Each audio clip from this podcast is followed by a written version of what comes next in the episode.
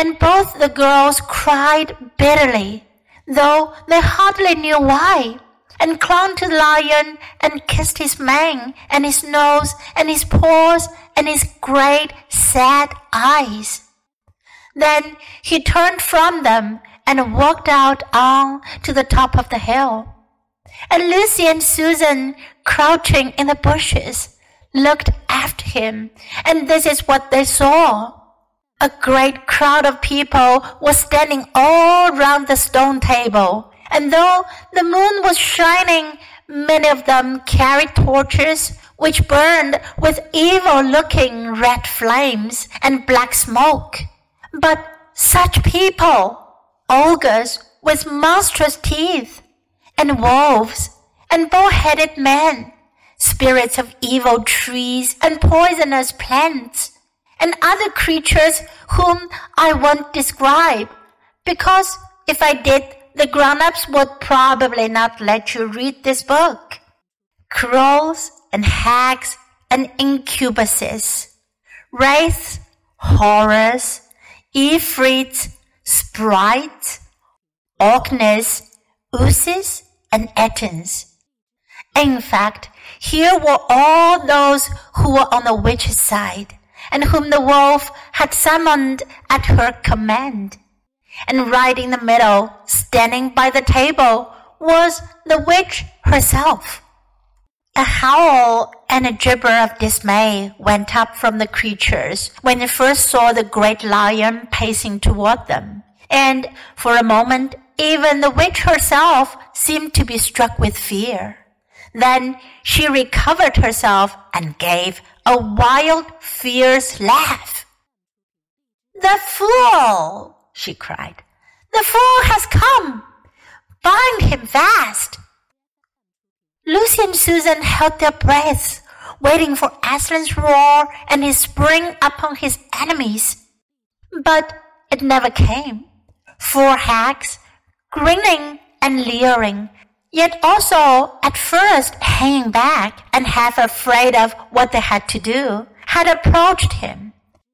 Bind him, I say, repeated the white witch. The hags made a dart at him and shrieked with triumph when they found that he made no resistance at all.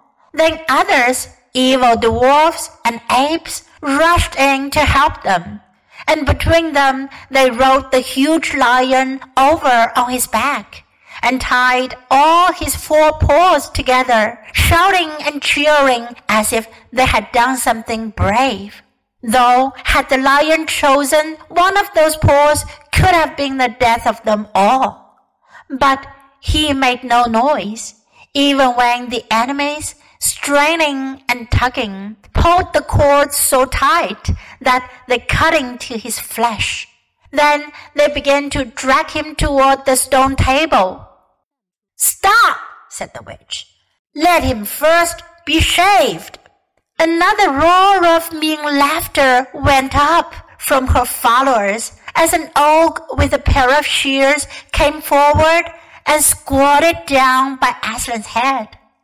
Snip, snip, snip went the shears, and masses of curling gold began to fall to the ground. Then the ogre stood back, and the children, watching from their hiding place, could see the face of Aslan looking all small and different without its mane. The enemies also saw the difference. Why, he's only a great cat after all, cried one. Is that what we were afraid of? said another. And they surged round Aslan, jeering at him, saying things like, Puss, puss, poor pussy, and How many mice have you caught today, cat? And Would you like a source of milk, pussums? Oh, how can they? said Lucy, tears streaming down her cheeks. The brutes! The brutes! For now that the first shock was over, the shorn face of Aslan looked to her braver and more beautiful and more patient than ever. Muzzle him, said the witch, and even now as they worked about his face, putting on the muzzle, one bite from his jaws would have cost two or three of them their hands. But he never moved, and this seemed to enrage all that rabble. Everyone was at him now. Those who had been afraid to come near him, even after he was bound, began to find their courage and for a few minutes the two girls could not ever see him. So thickly was he surrounded by the whole crowd of creatures, kicking him, hitting him, spitting on him, jeering at him. At last, the rabble had had enough of this. They began to drag the bound and muzzled lion to the stone table, some pulling and some pushing.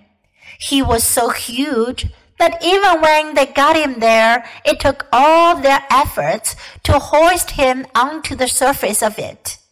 Then there was more tying and tightening of cords. The cowards! The cowards! sobbed Susan. Are they still afraid of him, even now? When once Aslan had been tied, and tied so that he was really a mass of cords on the flat stone. A hush fell on the crowd. Four hags, holding four torches, stood at the corners of the table. The witch bared her arms as she had bared them the previous night, when it had been Edmund instead of Aslan. Then she began to whet her knife. It looked to the children when the gleam of the torchlight fell on it, as if the knife were made of stone, not of steel, and it was of a strange and evil shape.